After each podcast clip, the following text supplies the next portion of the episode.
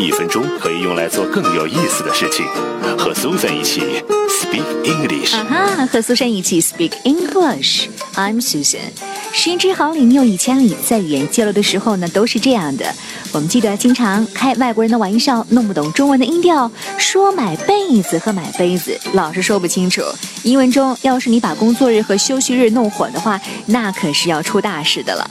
Weekends 周末一般是说星期六、星期天这两天，英文中的工作日恰好是跟周末很像，但是有点不同，都是用 week w e e k 来开头，后面不是 ends e n d s，而是加上一个 day a y s days，表示的是周一到周五五天工作日。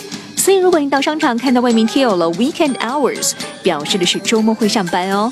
但是西方有很多商店周末是不营业和办公的，weekends、weekdays、休息日、工作日，千万别傻傻分不清楚。I'm Susan，bye。